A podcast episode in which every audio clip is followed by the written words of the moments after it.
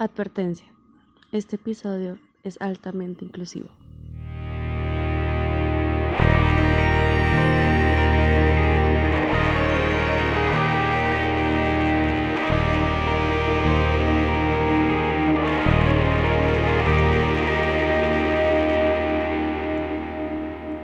Hey, ¿qué onda? ¿Cómo están? Bienvenidos a un nuevo episodio de Viva la Vida, ya episodio número 16, si no estoy mal. Y nada, qué increíble tenerlos acá. Qué increíble, no sé dónde están escuchando. Puedes estar escuchando el episodio desde Spotify o desde YouTube o incluso Google Podcast. Eh, nos puedes encontrar allí. Entonces, donde sea que estés escuchando este episodio, eres bienvenido. Eh, únete con confianza y, y comparte. Si esto, si esto te ha ayudado, si te ha gustado, si te ha inspirado, si, si te ha cambiado, si no sé. Si te ha dejado una espinilla por ahí metida en el ojo, puedes compartirlo. Puedes compartirlo. Es la mejor manera en que las personas pueden ayudar a este programa. Así que nada, bienvenido y ¿qué, les parece si comenzamos este nuevo episodio? Eh, estaba la, otra vez, estaba leyendo eh, mi Biblia y encontré un pasaje que me encantó y, y hoy quiero compartirlo con ustedes. Sin embargo, solo voy a leer una parte ahorita y más adelante voy a leer el resto. Dice primera de Timoteo, capítulo 1, versículo 8, nosotros sabemos que la ley es buena cuando se usa correctamente, pues la ley no fue diseñada para la gente que hace lo correcto. ¿Qué? Creo que... creo que nunca había... Se había leído primera de Timoteo, pero... Pero nunca le había puesto cuidado a esto. De hecho, nunca he escuchado a nadie, honestamente y, y humildemente, nunca he escuchado a nadie hablar sobre este pasaje. Sí, es verdad. Y es interesante porque se trata de una carta pastoral. Pablo le escribe eh, seguramente a, Timoteo, su, discípulo, eh, esta carta, primera y segunda de Timoteo, y escribe otra a otro discípulo llamado Tito y son consideradas como cartas pastorales. Y es muy interesante porque Pablo lo, lo que dice, por lo menos aquí empezando su primera carta a Timoteo es, nosotros sabemos que la ley es buena cuando se usa correctamente, pues la ley no fue diseñada para la gente que hace lo correcto. No sé, creo que nunca he hablado sobre la Biblia, ¿no? Y no sé, es que empecé a, investigar un poco, a desarrollar eh, este, el, lo que hoy voy a hablar. Y me causó tanta curiosidad y, y tanta... Me puso como esa espinilla, sí, esa, sí, algo que me incomodó a llevar este episodio a cabo. Y cuando investigaba sobre esto, investigaba, o bueno, no investigaba, sino encontraba otras cosas más que, wow. Me dejaron como, ¿qué? Entonces, seguramente, así como el más importante, puede que vengan más episodios relacionados, como puede que no, como puede que vengan episodios relacionados acerca de esto, pero no seguramente próximamente, sino después, no sé, aún lo estoy meditando porque vaya, me encantó. Y hoy quiero empezar desde algo de desde un punto interesante que todos conocemos y es la iglesia. La iglesia eh, primitivamente o por lo menos en sus inicios llegó, como todos sabemos, o como muchos por lo menos saben, a formar parte del imperio romano.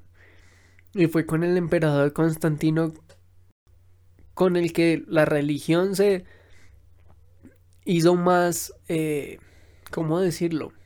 Tomó lugar en el imperio romano. Y no como objetivo de persecución, sino, sino como ese, esa religión del imperio. Llegó a formar parte del imperio. Llegaron eh, con esto a eliminar todo, todo paganismo del imperio y fue formalizada esta religión del cristianismo como religión del imperio romano. Entonces creo que muchos ya conocen eso, por lo menos por encimita, pero hoy no voy a hablar de sus inicios en Roma, eh, de la iglesia en el inicio de la iglesia en Roma, sino, sino que la llevó al poder. Tiempo después de que es normalizado, el imperio se llega a dividir en lo que sería la parte oriente y la parte occidente. La parte oriente sería eh, conocida su capital como Constantinopla, pero la parte del occidente sería conocida como Roma, seguiría siendo su capital. Y muchos años después, antes de la caída de este gran imperio, Roma reclama ser la capital de la iglesia. Y el obispo de Roma reclama el trono de la autoridad sobre el mundo cristiano.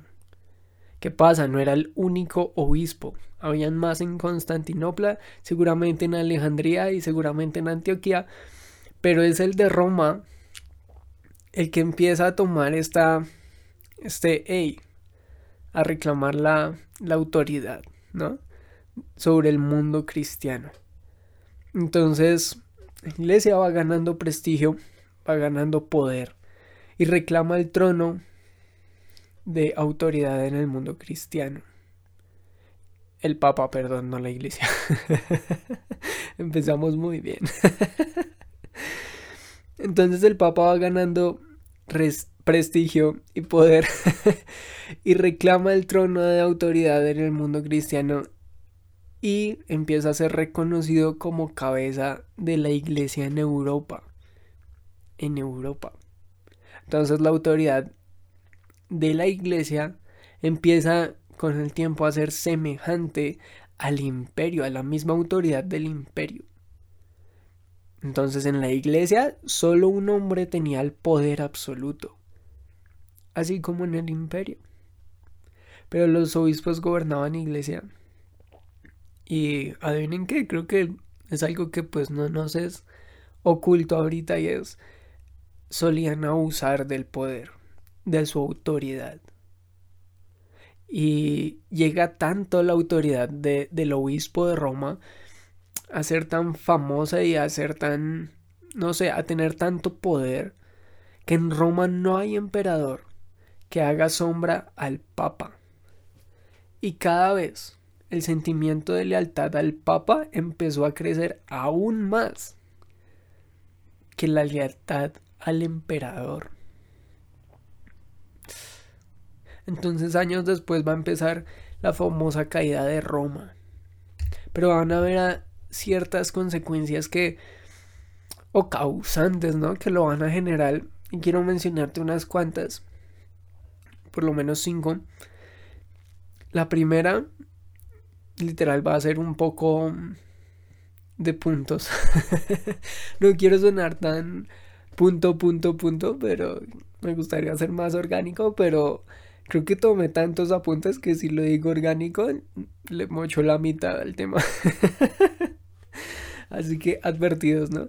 Entonces, la primera causante, por lo menos, de la caída del imperio romano va a ser la decadencia moral y política. Entonces, gobernantes llevaban una vida inmoral y la política se convirtió en abuso del poder. Después, después de Constantino, el imperio fue invadido regularmente por, por bárbaros. Ahora, bárbaro, bárbaro eran, eran así llamados estos pueblos eh, que estaban en, las fronteras y fuera de, del imperio, pero, pero no, no era cualquier no eran cualquier población, eran, se referían así más que toda poblaciones que, que no eran muy civilizadas.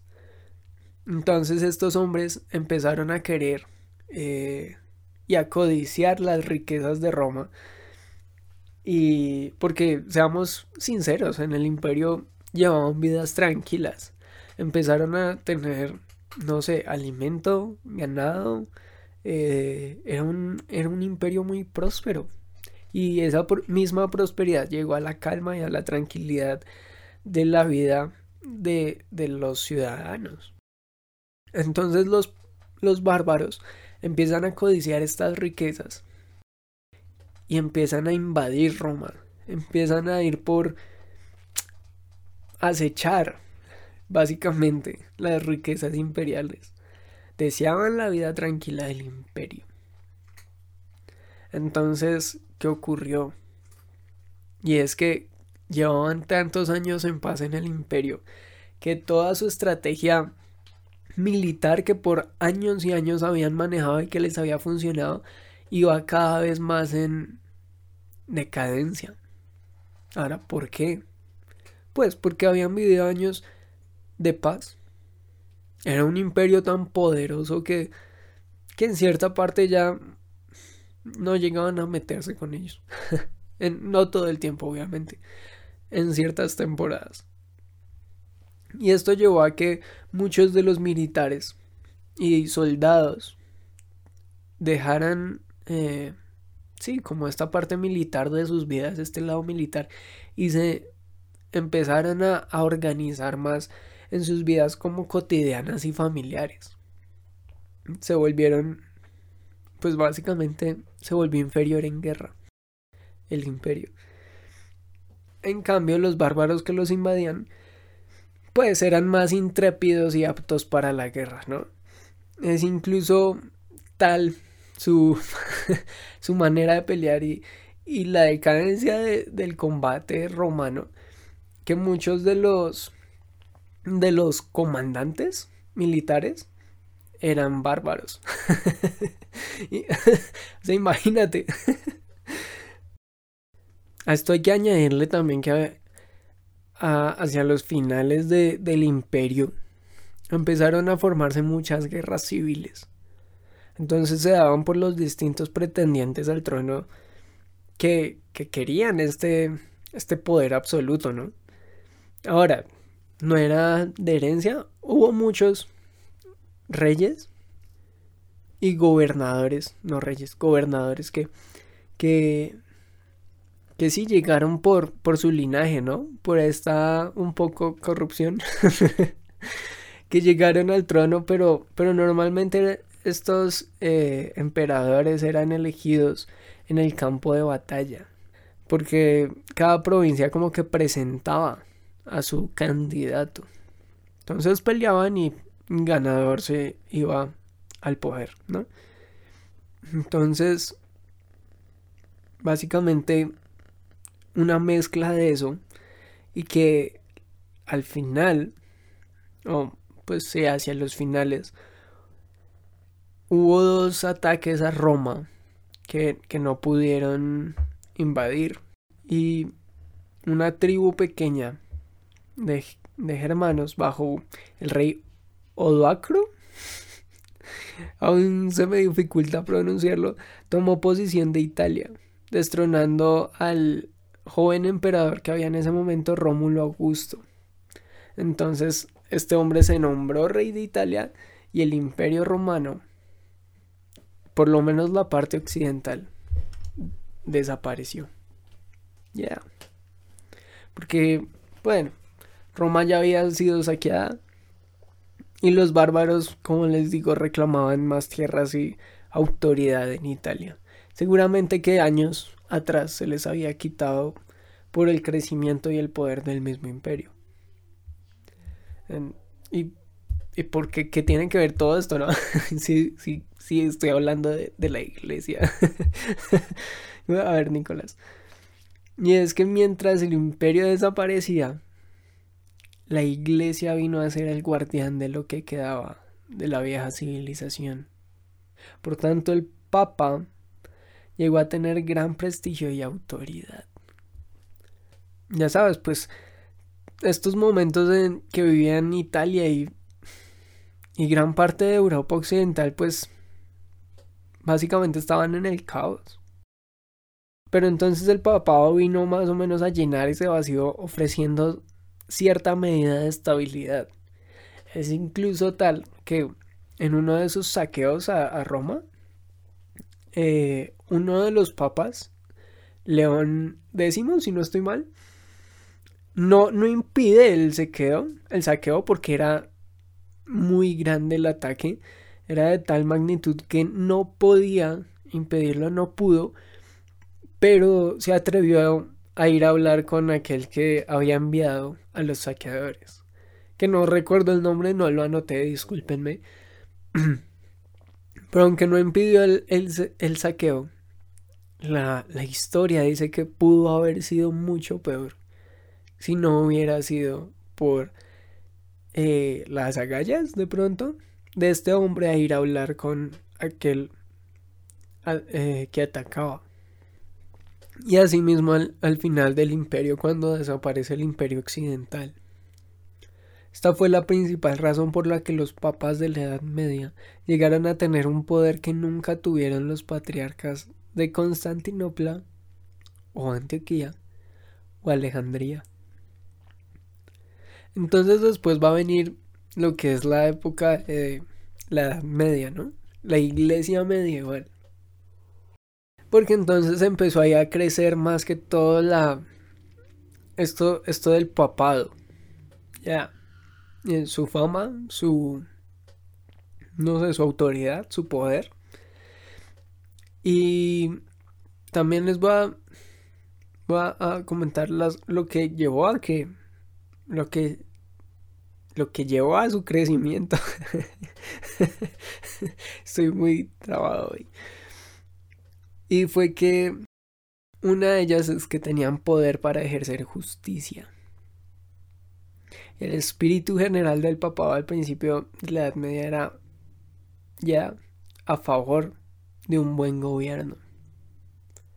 Entonces tenían poder para ejercer justicia y la hacían valga la redundancia, de una manera justa.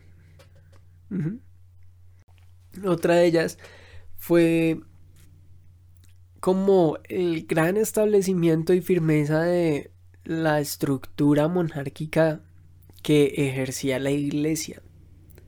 Pues los gobiernos, aparte no de la iglesia, sino los gobiernos como seculares, voy a llamarlos, cada vez se la pasaban más y más en guerras. Cada vez las rivalidades entre estos gobiernos estaban en marcado contraste con la firmeza del gobierno de la iglesia. Gobiernos se levantaban y caían, se la pasaban peleando y peleando y tumbaban gobiernos, levantaban otros, mientras la iglesia crecía en poder y autoridad con un sistema de gobierno monárquico que habían establecido por por años. Y mientras caían, y subían gobiernos, la iglesia se mantenía. Y eso fue una de las causantes que llevó a su crecimiento, a que tuvieran más autoridad, a que tuvieran más poder. Y otra, que estaba, me, hizo reír un poco, es que hubo muchos fraudes medievales. A, esto se le conocen como ciertos documentos en los que reclamaban autoridad suprema por parte del Papa de Roma sobre la Iglesia Universal. Entonces ponían cosas que, la Biblia no, no declaraba. y cosas como, no sé, fraudes y mentiras no fundamentadas para reclamar la independencia de la iglesia del Estado eh, y la inviolabilidad del clero en todos sus rangos. Entonces ninguna corte podía juzgar en cuestiones pertinentes al clero o a la iglesia. Entonces hacen estos papeles eh, tipo fraude para que nadie los toque. y para subir a, reclamar estas sí, estas, esta autoridad suprema sobre la Iglesia Universal. Pero entonces alrededor de 150 años después del papado, el Papa llegó a tener un poder casi absoluto. Y no solamente en la iglesia, sino sobre las naciones de Europa. Fue tanto el poder que alcanzó que llegaba a tener autoridad sobre países, no solo sobre iglesia. Y es durante el papado de Gregorio VII eh, quien que, que, tiene aún más poder. Pues este papa es conocido por colocar a la iglesia por encima incluso del gobierno.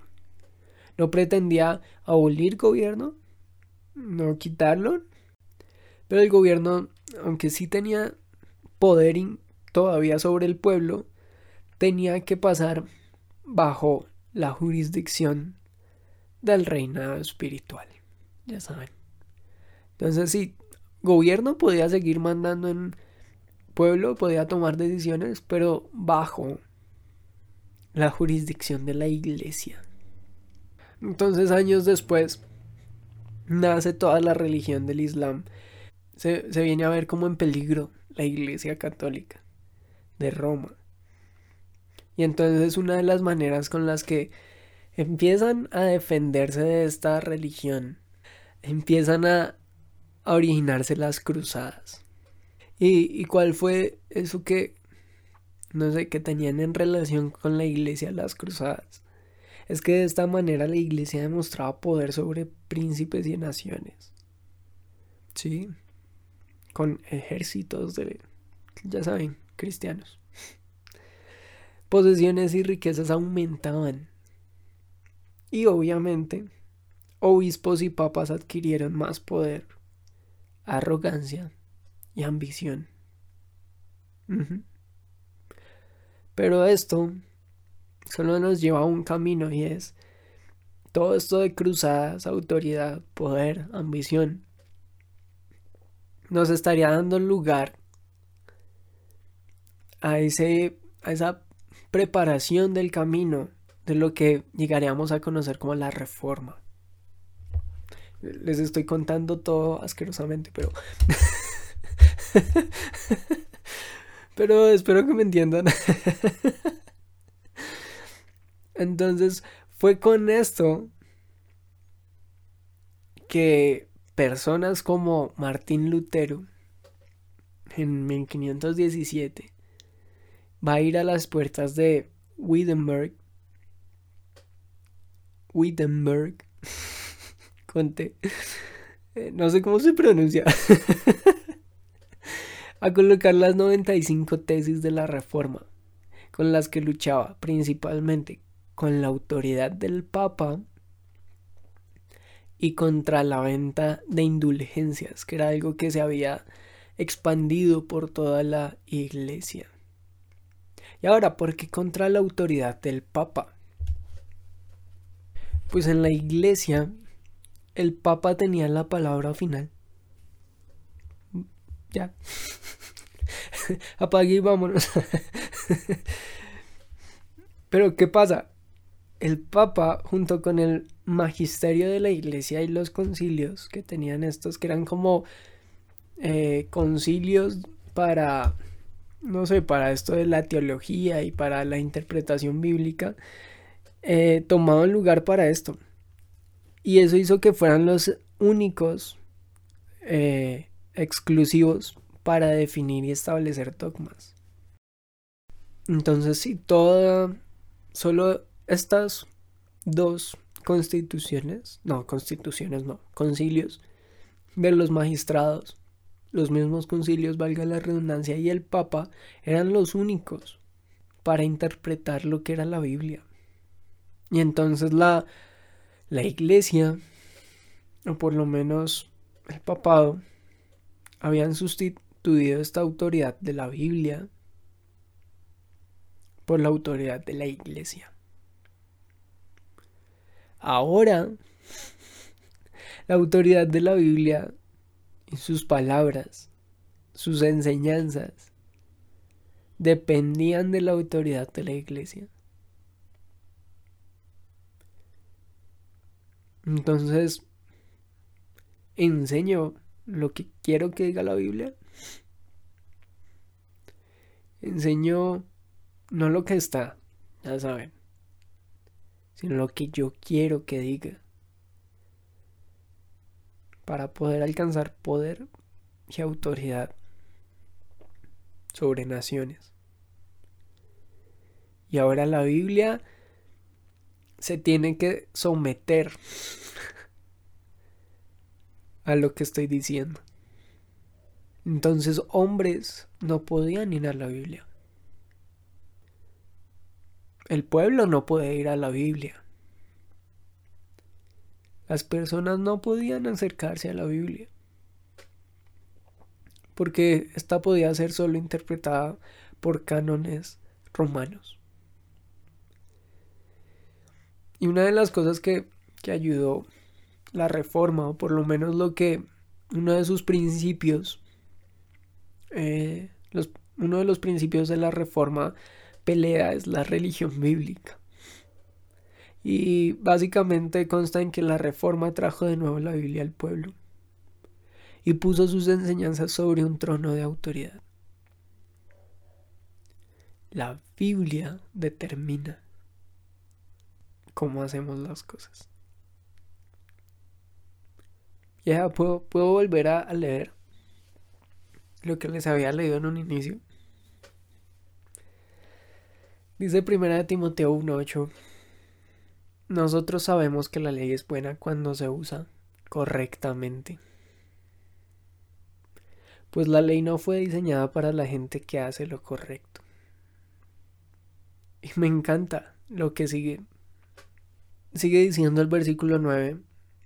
Es para los transgresores y rebeldes, para los desobedientes a Dios y los pecadores, para quienes no consideran nada sagrado y que profanan lo que es santo, para quienes matan a su padre o a su madre o cometen otros homicidios.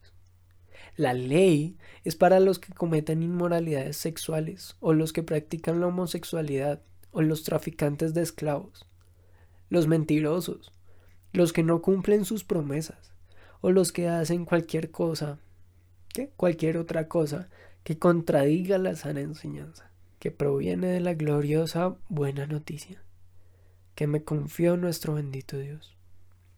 Vaya, ¿no? Qué fuerte. Pero lo único que todo esto me llevaba a preguntarme es, ¿para quién es la Biblia?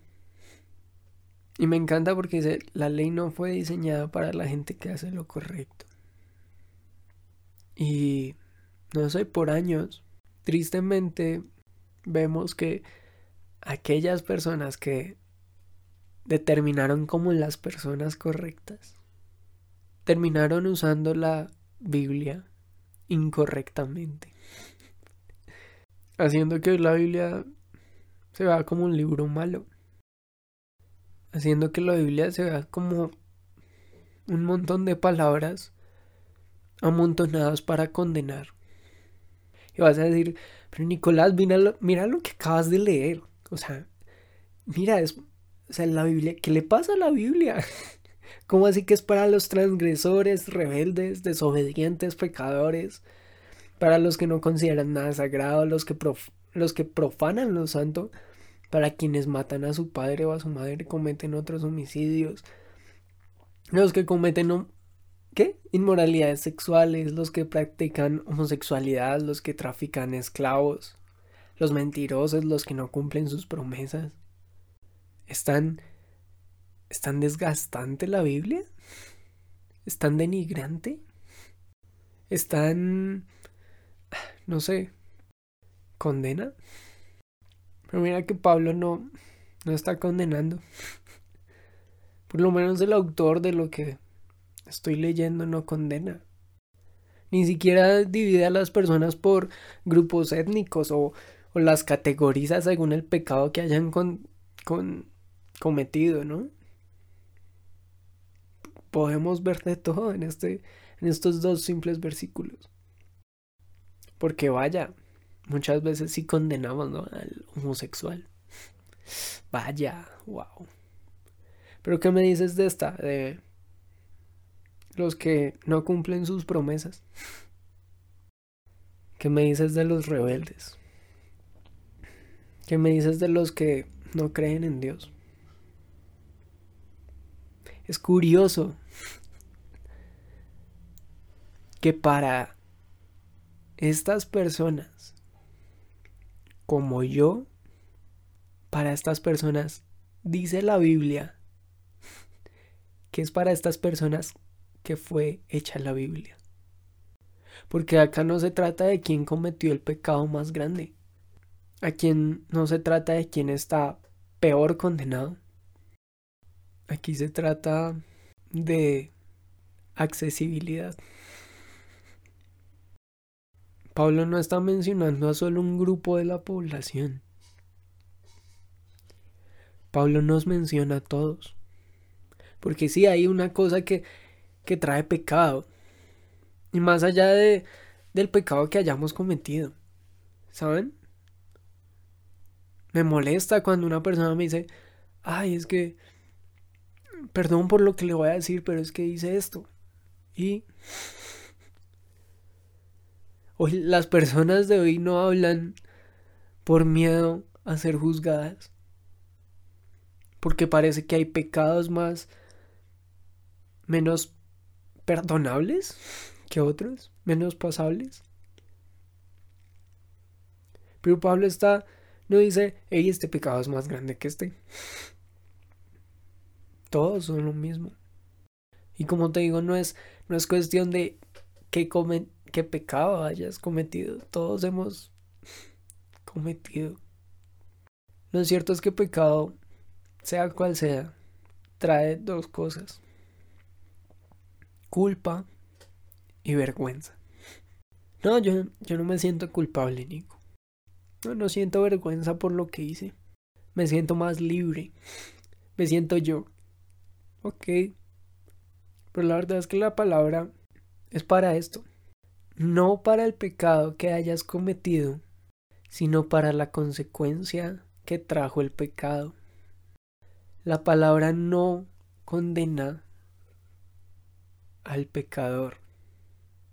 La palabra trata de liberarlo de aquello que trajo el pecado.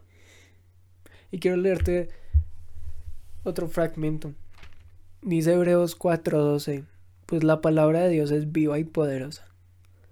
Es más cortante que cualquier espada de dos filos. Penetra entre el alma y el espíritu, entre la articulación y la médula del hueso. Deja al descubierto nuestros pensamientos y deseos más íntimos. No hay nada en toda la creación que esté oculto a Dios. Todo está desnudo y expuesto ante sus ojos. Y es a Él a quien rendimos cuentas. No sé qué has cometido. Y perdón si es grosero, pero no me interesa saberlo. Lo único que quería que supieras hoy es que aquí está la palabra. Y es para mí. Y es para ti. Es para todos. Porque ya, culpa y, y, vergüenza pueden ser totalmente profundas en, nuestro, nuestra vida.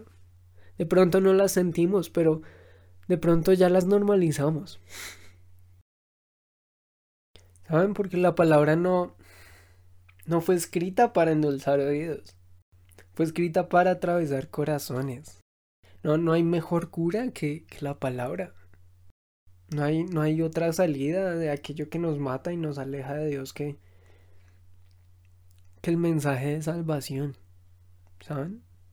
No podemos seguir dando curas superficiales ante la herida mortal del pecado.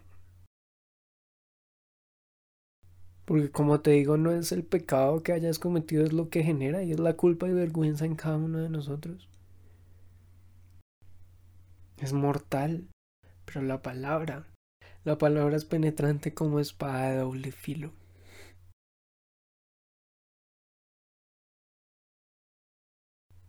Deja al descubierto nuestros pensamientos y deseos más infinitos. Nos da libertad. Nos da libertad.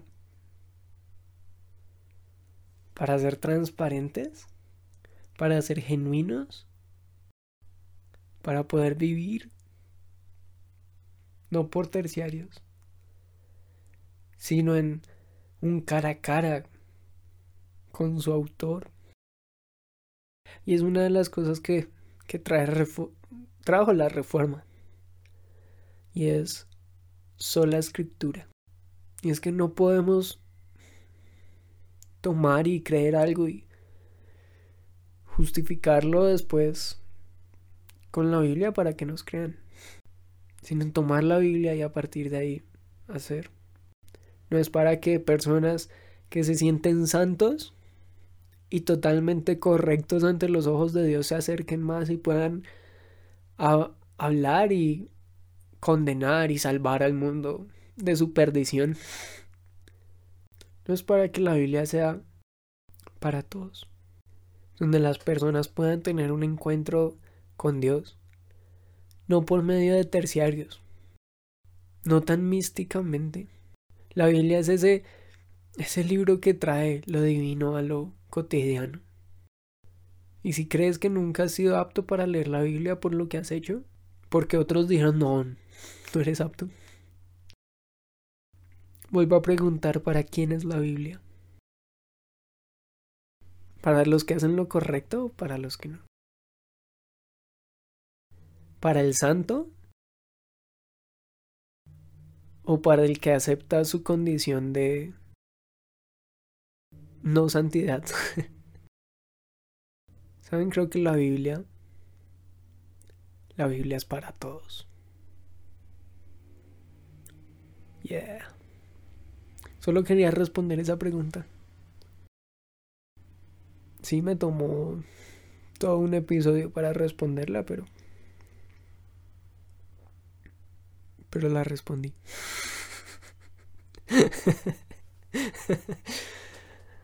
Espero que estén muy bien. Y que todo vaya mejorando. Hasta la próxima. Chao.